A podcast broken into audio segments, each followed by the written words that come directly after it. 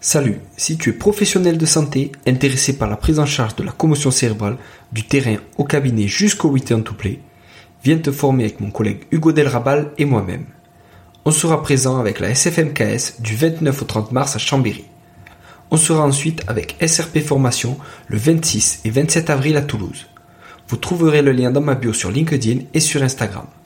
On vous attend nombreux. À très bientôt.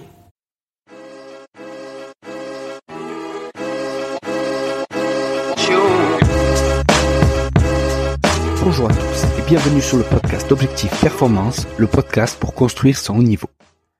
Aujourd'hui, vous allez pouvoir profiter d'un nouveau format sur ce podcast. Des experts vont nous résumer des articles en moins de 5 minutes.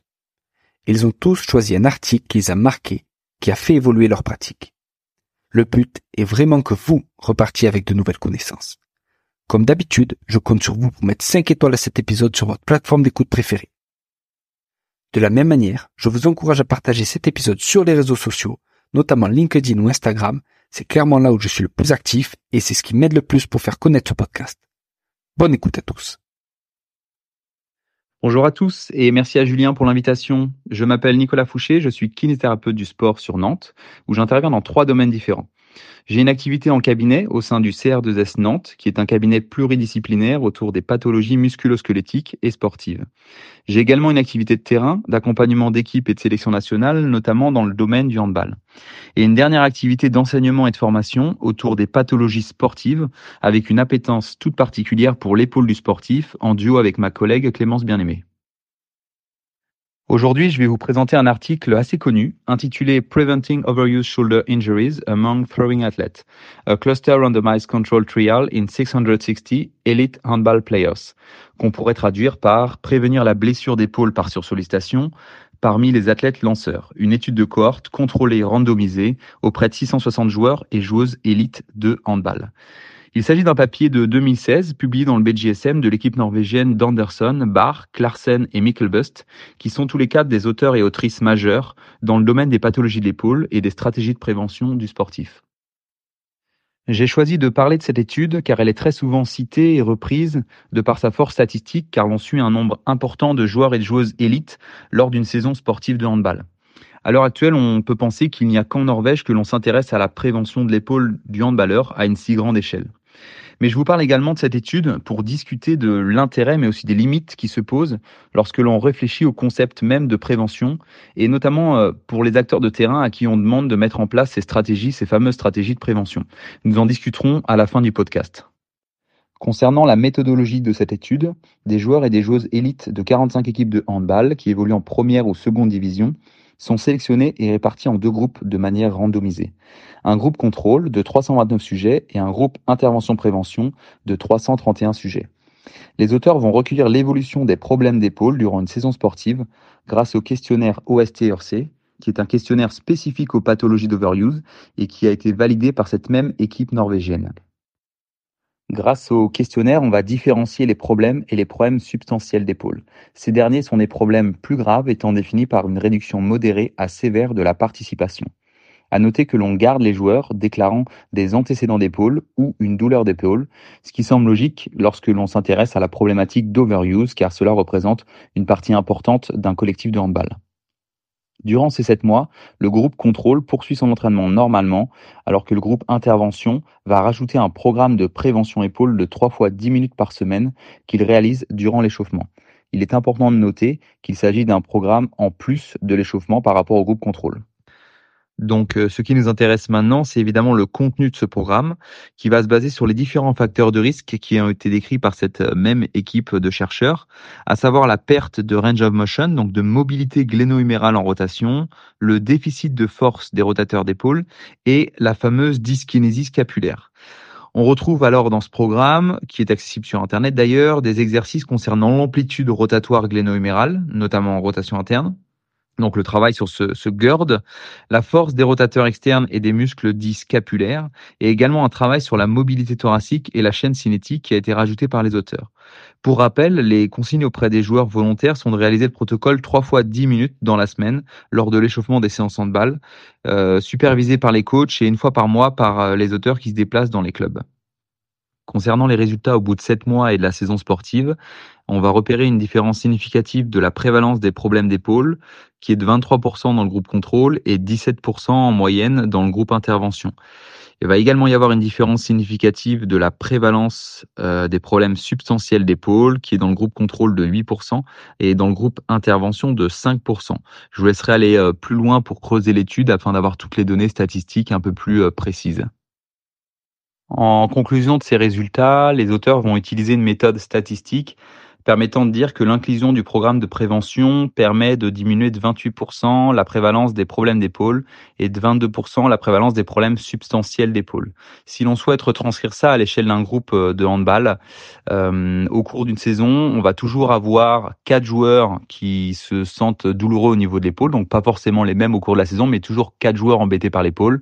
Et si l'on inclut ce programme, on peut en conclure qu'on n'aura plus que trois joueurs qui se trouvent douloureux à chaque moment de saison. Donc euh, les forces de cette étude, eh elles sont forcément multiples puisqu'il s'agit d'un essai euh, randomisé de grande envergure avec un nombre de sujets importants, 660 euh, sujets d'une population en plus spécifique puisque élite handball, donc pas forcément facile à rassembler. Euh, des moyens de suivi également importants puisqu'on va utiliser le questionnaire OSTRC qui semble plus euh, logique dans le fait de repérer des blessures d'overuse. Euh, parfois, c'est une étape un peu loupée où on s'intéresse que à l'incidence de la blessure, mais au niveau de la, la pathologie d'épaule, ça n'aurait pas été cohérent. Et puis, on va suivre bah, ces 660 sujets au cours d'une saison sportive quasi complète. Donc, il y a en plus une réflexion vraiment collée au terrain de suivi d'une équipe sportive. Donc ça, c'est en se basant sur un groupe d'une vingtaine de handballeurs à peu près. À noter que les auteurs ne remarquent pas de différence significative entre les handballeurs et handballeuses. Euh, pas de pas de constatation non plus de différence entre euh, les joueurs et joueuses ayant des antécédents ou non.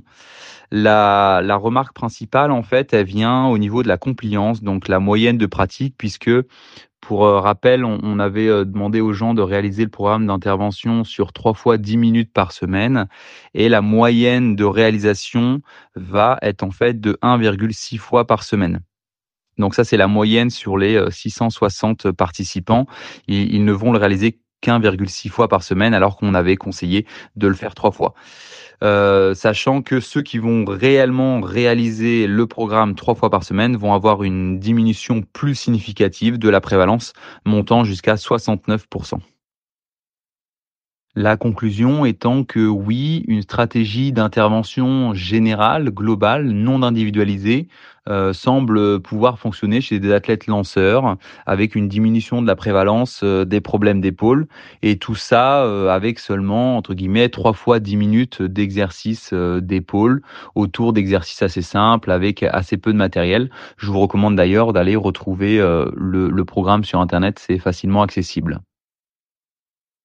À l'inverse, ces, ces, stratégies de prévention un peu globales peuvent aussi être critiquées, et euh, c'est pour cette raison que moi j'ai choisi cet article-là, c'est que il y a aussi des choses qui, qui posent question quand euh, on doit mettre en place des stratégies de prévention sur le terrain, et on va passer là à la, la critique, on va dire, de l'étude, sans, sans, forcément dire que ce sont des critiques que négatives, mais euh, des, des, points qui peuvent poser problème quand on est kinésithérapeute.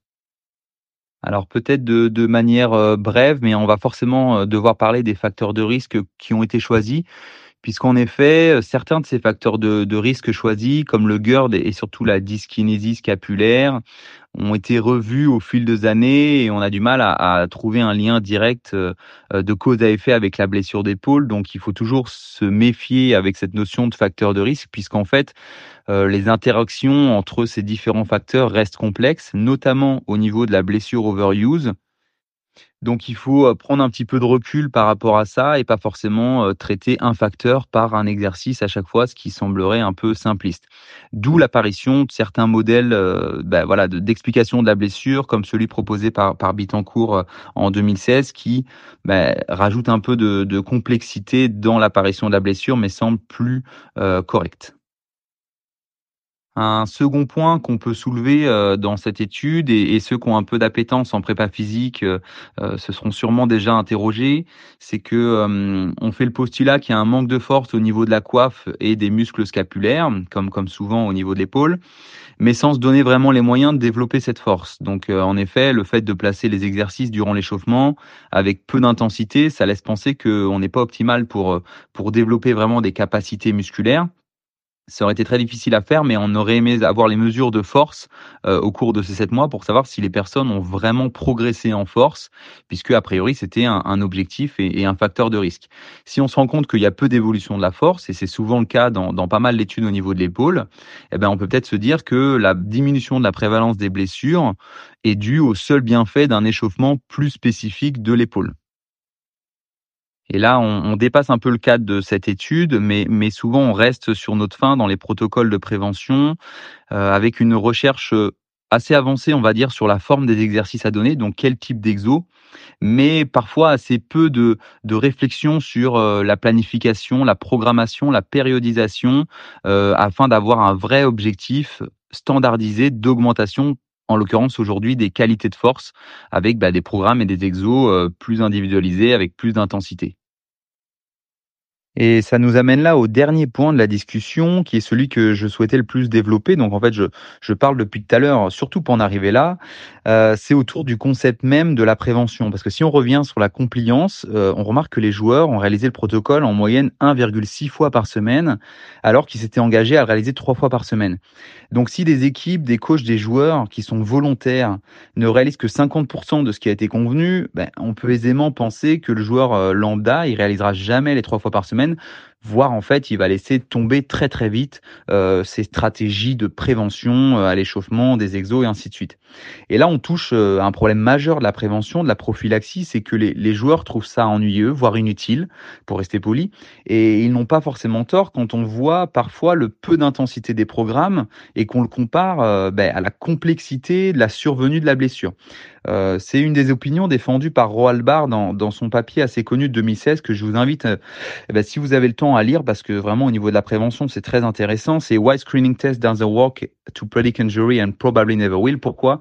Les tests euh, de screening, notamment de début de saison, pour, pour prévenir la blessure, ben, ne marchent pas et ne marcheront sûrement jamais.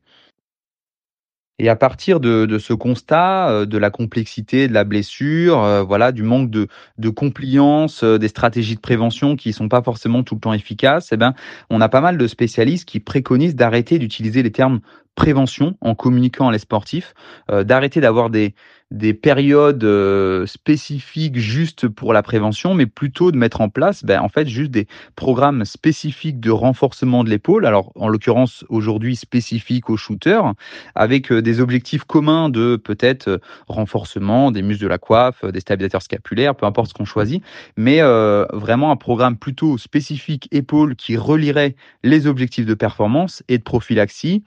Est donc dans un programme de développement des qualités athlétiques de l'épaule spécifique aux au shooters, qui fait d'une pierre deux coups en participant au management euh, du risque de blessure. Voilà, euh, c'est fini pour pour moi sur ce podcast. Euh, moi, c'est un sujet que que j'adore. N'hésitez pas si vous avez des questions. Évidemment, c'est dur de, de résumer un article si riche, mais c'était surtout pour euh, aborder euh, voilà la, complexité de ce que peut être la prévention, notamment quand on essaie de la vivre euh, sur le terrain au jour le jour et, et mettre en place des choses efficaces au fur et à mesure d'une saison.